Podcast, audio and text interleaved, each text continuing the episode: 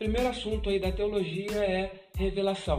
Essa palavra é, é uma palavra que vem do latim, revelatio, e que traz a ideia de mostrar aquilo que estava oculto. A raiz dessa palavra é, é revel.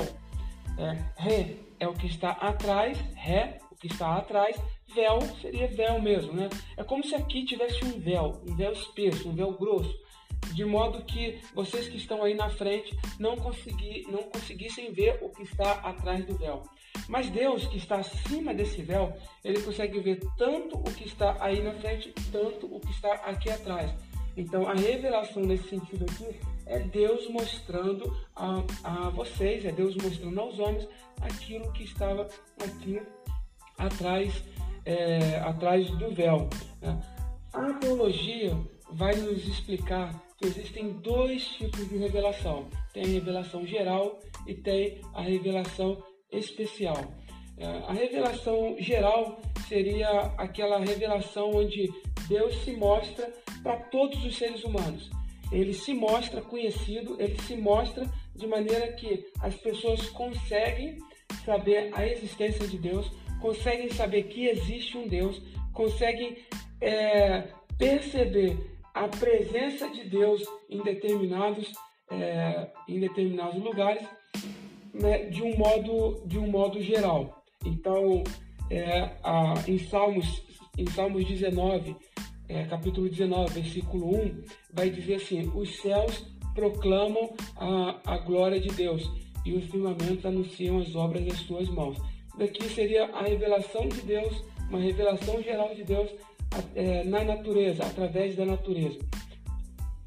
Aqui o salmista diz que é possível, é possível é, saber da existência de Deus olhando para a natureza. Se a gente sai desse ambiente urbano que a gente vive aqui, se a gente vai em contato com a natureza, a gente vai olhar as coisas que Deus fez, os firmamentos anunciam as obras das suas mãos. A gente vai olhar a perfeição, seja na praia, seja, no, seja na montanha, seja uma cachoeira, seja qualquer aspecto da natureza. Quando a gente olha, a gente consegue se comunicar com Deus, a gente consegue se comunicar com o divino. E aí a gente tem aquela percepção, aquela coisa interior, aquela coisa, aquela percepção dentro de nós de que existe um Deus por detrás disso, disso daí e que fez essas coisas.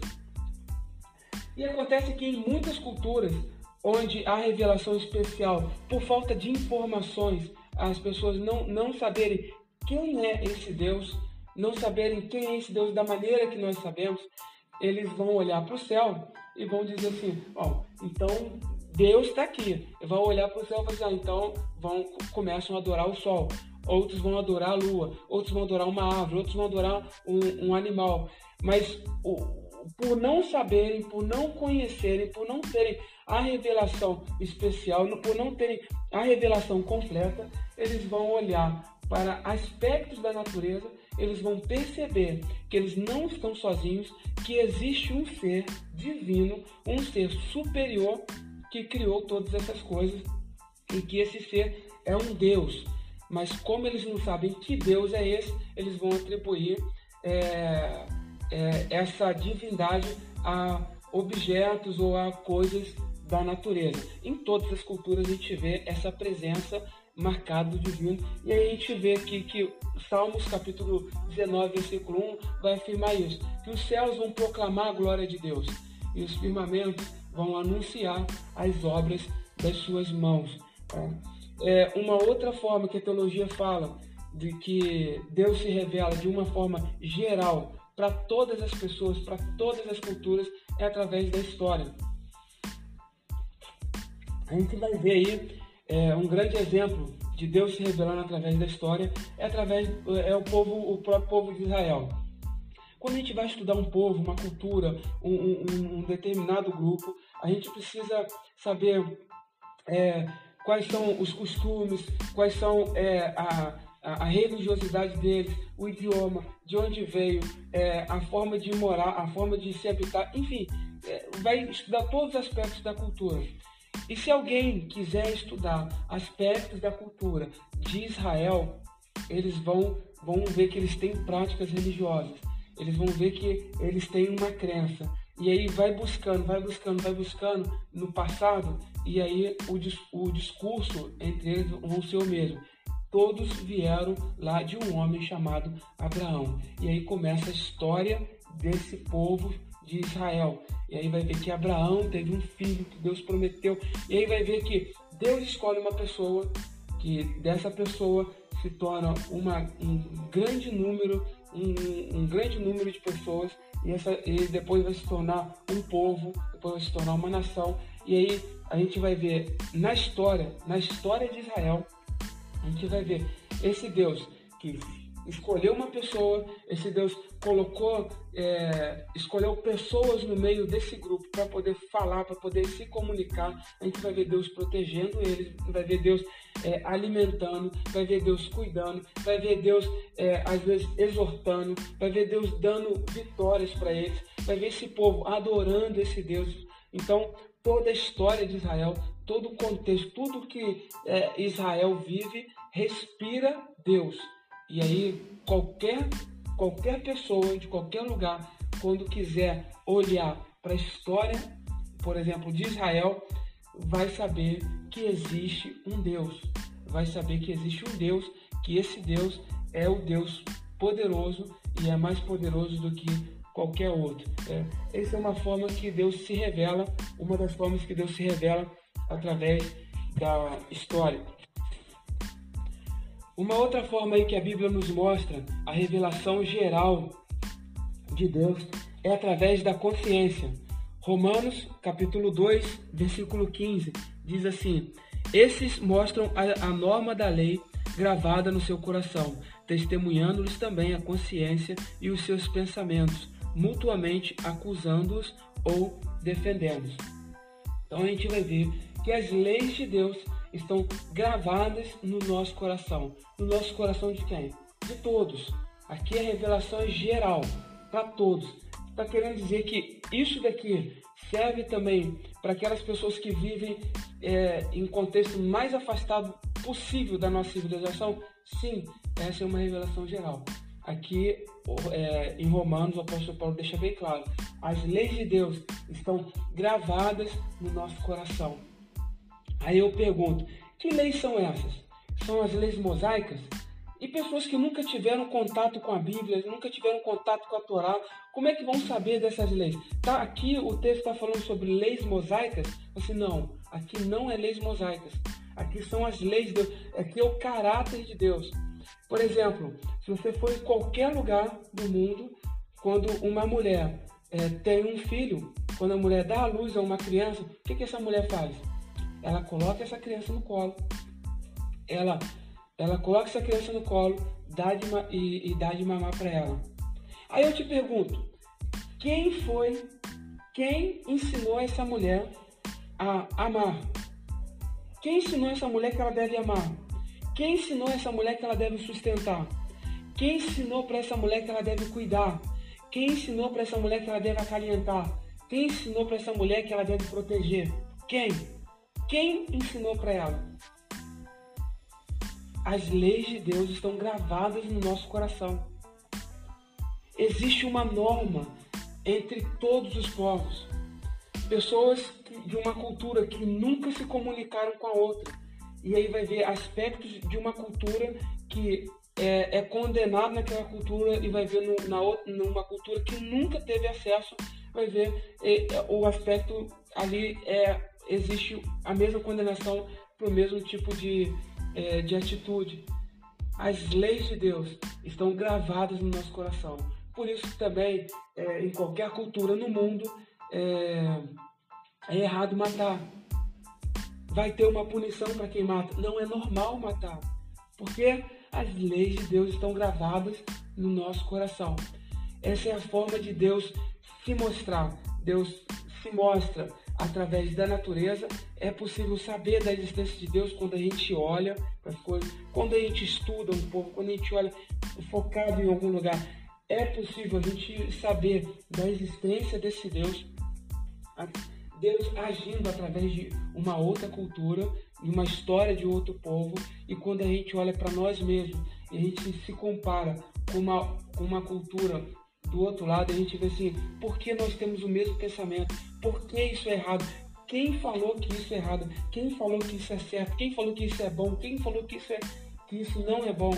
A gente vai ver que o caráter de Deus também, as leis de Deus estão gravadas no nosso coração. É o caráter de Deus que ele transmite para todas as pessoas do mundo. Essa é a revelação geral. Essa é a revelação geral. Todas as pessoas da Terra têm acesso. Todas. Todas as pessoas da Terra. Não existe um sequer que não vai ter acesso a essa revelação geral.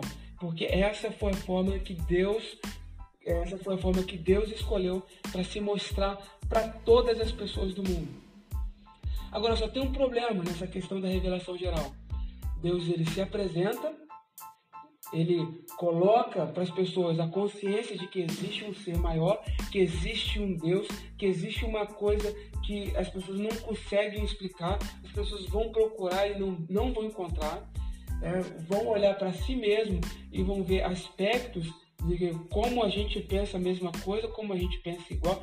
Mas só que o, o, o grande problema dessa da revelação geral é que a, é que a revelação geral ela não é suficiente. Ela não é suficiente para a gente conhecer Deus. Saber da existência de Deus é uma coisa, conhecer Deus é outra completamente diferente tem aquela ilustração de Calvino é sobre os óculos da fé. Tá? A gente conhece, acho que todo mundo aqui conhece, né? É, Calvino vai dizer que é como se a gente estivesse enxergando tudo embaçado e quando a gente coloca os óculos da fé, que seria a revelação especial, a gente consegue enxergar as coisas nítidas. Ou, por exemplo, é, a gente dá, fazer um tour aqui é, no Brasil, em Niterói, a gente vai no Rio de Janeiro, a gente vai em São Paulo, a gente vai em Brasília e a gente começa a ver as obras de Oscar Niemeyer. Saber das obras, ver as obras de Oscar Niemeyer aqui e se admirar, achar aquele negócio fantástico é uma coisa falar que conhece o Oscar Niemeyer, falar que conheceu o Oscar Niemeyer porque viu as obras dele, aí é, é outra coisa. Não dá. Não dá para eu falar que eu conheci o Oscar Niemeyer, que eu tive intimidade com ele, que eu sei o que, que ele gostava só por olhar a, a obra dele. Então, para que a gente tenha um conhecimento de Deus, um conhecimento do que Deus é, é, do que Deus pensa, quais são os planos de Deus, o que, que Ele pensa para gente, para eu conhecer isso daí somente através da revelação especial. E o que seria a revelação especial? O que, que estava oculto dos homens que os homens precisavam saber? Bom, começo falando sobre Jesus. As pessoas precisavam saber da existência de Jesus. Né? Ele veio anunciando é, é, ele vem anunciando através da história de que viria um dia viria o Messias, viria o ungido de Deus, viria, viria aqui na terra o Cristo e ele morreria no nosso lugar.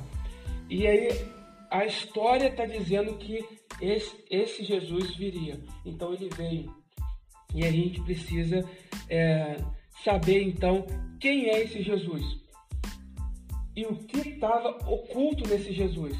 Bom, João entende muito bem o que estava oculto nele. E a gente vê João falando lá em, é, no primeiro no, no, Evangelho, no Evangelho que ele escreveu, primeiro João, é, primeiro capítulo do Evangelho de João, versículo 1. O que, que ele vai falar sobre esse Jesus?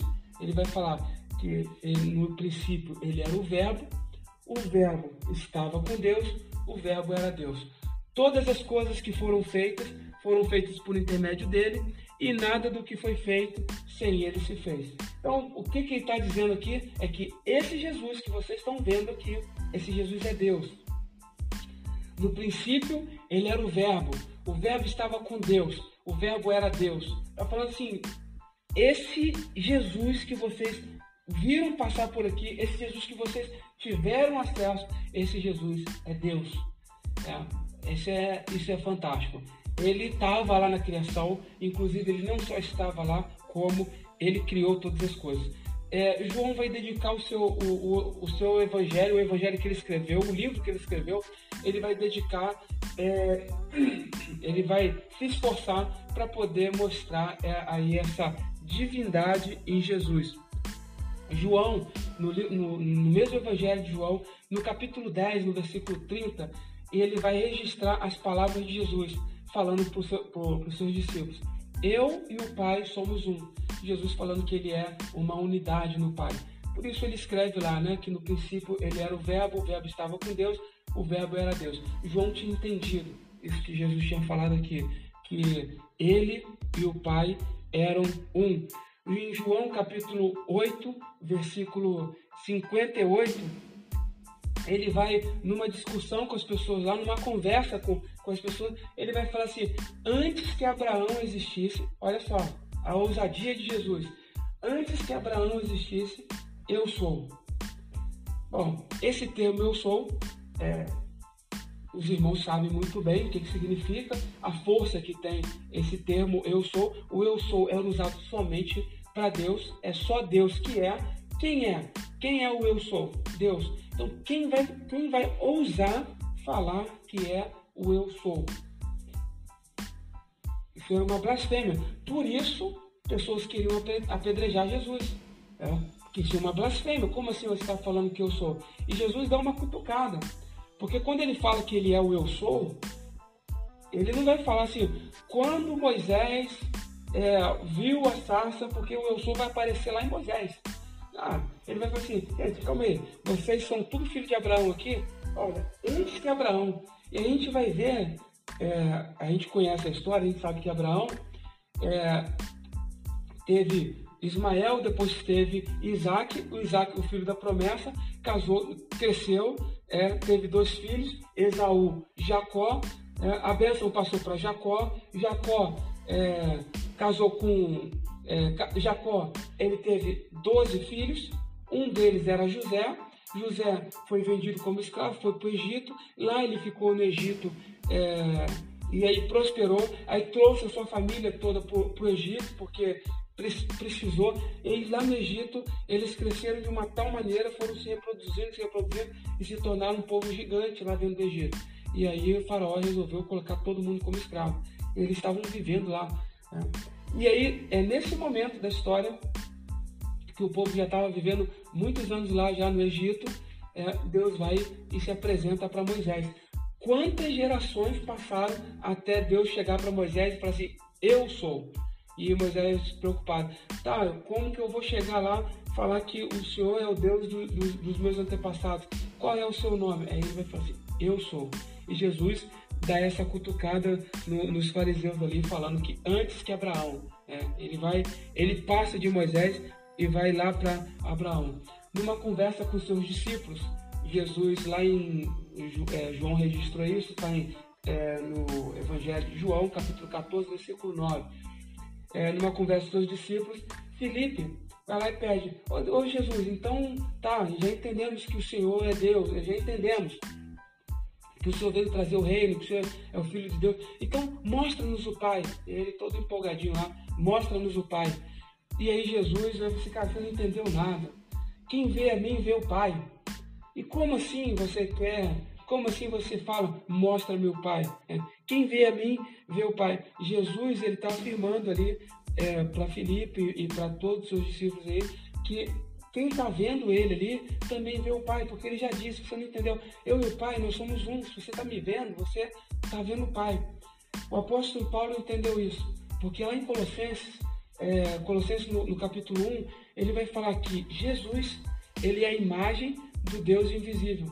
Esse Jesus aí, o qual ele está pregando, o qual ele está falando, ele fala assim, esse Jesus, ele é a imagem do Deus invisível. Depois João vai, vai escrever uma carta e vai falar que, que Jesus, ele é o verdadeiro Deus e vida eterna. Essa era a notícia, essa era a revelação que precisava ser apresentada aos homens. O Deus que veio aqui na terra se encarna vive conosco. A partir daí, a gente consegue entender um pouco mais, é, a gente consegue se aprofundar no que significa esse ser, o que significa esse ser tão grande, tão imenso que a gente chama de Deus. Né? Porque Jesus, ele é a imagem desse Deus invisível. Jesus, ele se aproxima e a gente pode, é, ele nos ensina como nos relacionar com o Pai, como a gente deve fazer. Ele apresenta para a gente a vontade do Pai, como agradar ao Pai, como não agradar. Enfim, com Jesus a gente aprende muito de quem é esse Deus. Uma outra faceta aí da revelação especial é, é, é, não é só Jesus, mas toda a sua Bíblia, toda a Escritura.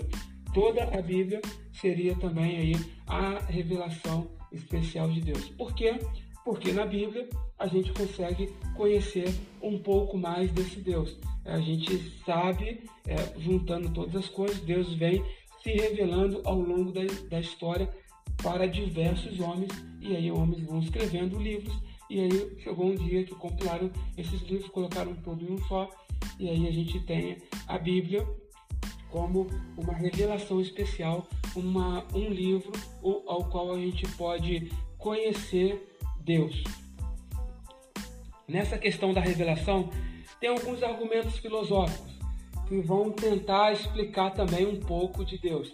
É, lembrando que argumento filosófico não é argumento teológico. Né? É, argumento filosófico não vem carregado de autoridade espiritual, mas serve aí para a gente poder é, é serve para a gente poder pensar um pouco mais. São homens que um dia pararam e ficaram pensando aí sobre toda essa questão dessa revelação desse Deus e, e, é interessante a gente é, é interessante a gente ler e estudar os pensamentos desses homens. O primeiro argumento é o argumento cosmológico. O que, que esse argumento é...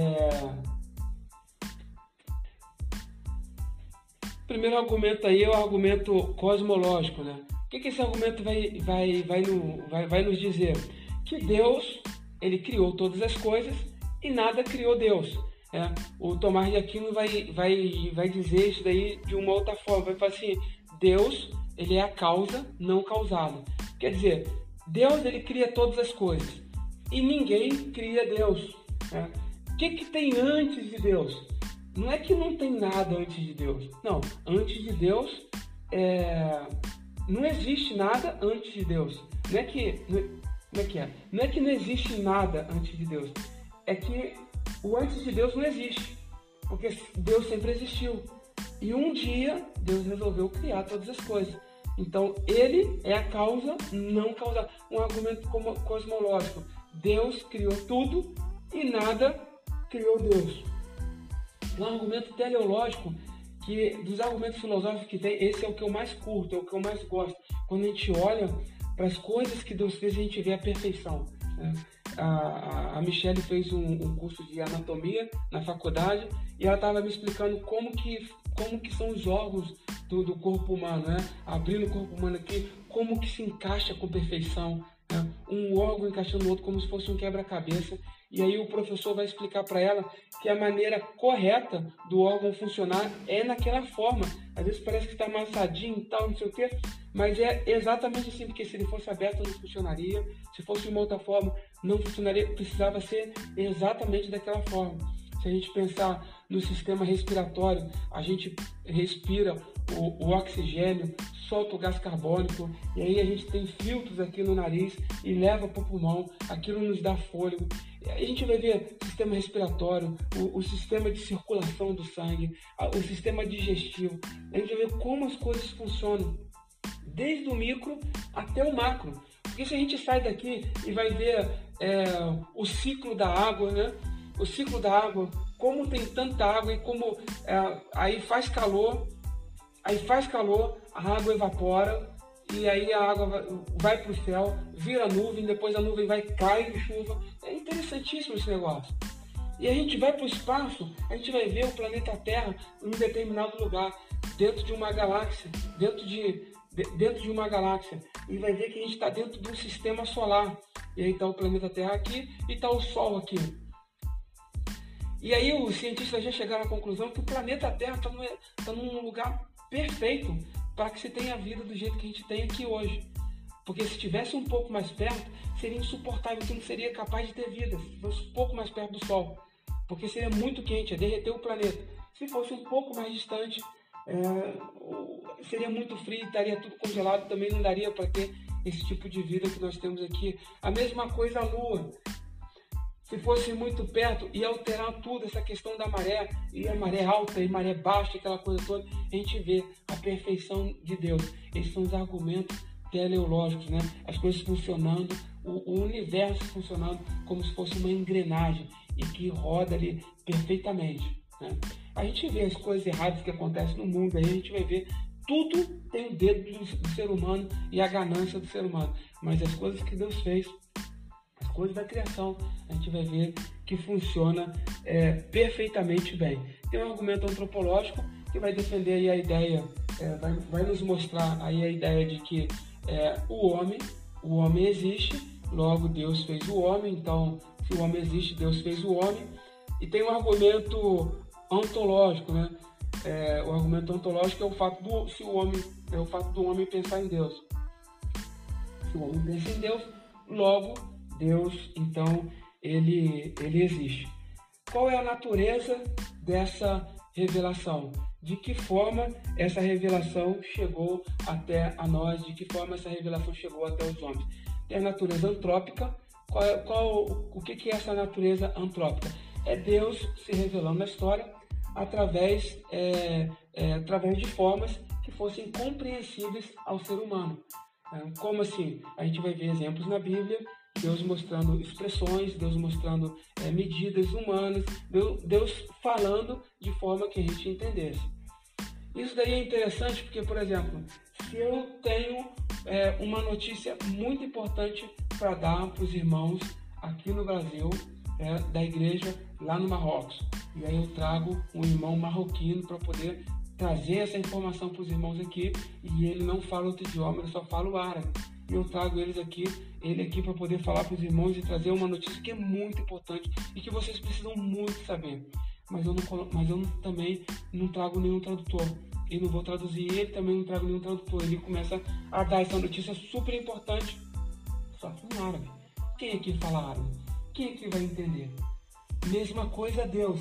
Esse argumento, é, esse, esse, a natureza antrópica, a natureza antrópica é Deus que não se comunica como nós, é Deus, ele vem aqui, ele vai e, e apresenta a revelação dele de forma que a gente pudesse entender. Então, vai usar expressões, vai usar medidas, vai usar coisas com que a gente pudesse entender. Tem a natureza também analógica dessa revelação. É, a natureza analógica, o exemplo é a própria encarnação de Jesus. Deus fazendo uma analogia ao ser humano. Então, Deus, ele vem aqui na Terra, ele se faz como um de nós e aí ele faz essa analogia com o, com o ser humano. Tem a natureza antropomórfica, aí são os antropomorfismos que a gente vê na Bíblia, são é, é, é Deus sendo apresentado em forma humana, a gente sabe que Deus é espírito, a gente sabe que Deus não tem matéria, mas a Bíblia está repleta de antropomorfismo. Né? É, é, muito normal a gente, quando está lendo a Bíblia, a gente vê coisas desse tipo: os olhos de Deus, as mãos de Deus, os braços de Deus, é, os pés de Deus, a cabeça de Deus, o cabelo de Deus. Aí eu pergunto: é, Deus tem olhos? Deus é espírito. Deus tem olhos? como é que o, que o escritor vai nos dizer que Deus está é, nos vendo.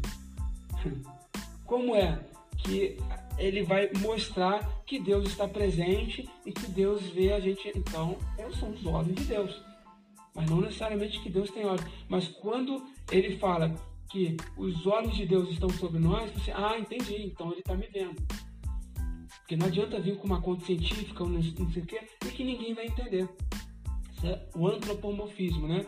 É a revelação de Deus sendo mostrada aí através Deus é, colocando aí formas humanas em Deus para que a gente pudesse entender um pouco de quem é esse Deus. E tem também o antropopatismo, que aí entra aí a, a natureza antropopática, né? o antropopatismo, que seria parecido com o antropomorfismo. Né? A gente olhando para Deus, a gente pensando em Deus e quando, e quando a gente pensa em sentimentos, a gente coloca sentimentos humanos é, em Deus, a gente fala que Deus tem alguns sentimentos humanos e aí a gente consegue entender aquilo que Deus está sentindo. Quando, quando fala que Deus ama, quando a Bíblia vai falar que Deus ama, que Deus fica triste, que Deus é, fica irado, a gente vai ver é, situações da Bíblia que vão colocar aí sentimentos humanos em Deus. Isso se chama é, antropopatismo. Amém.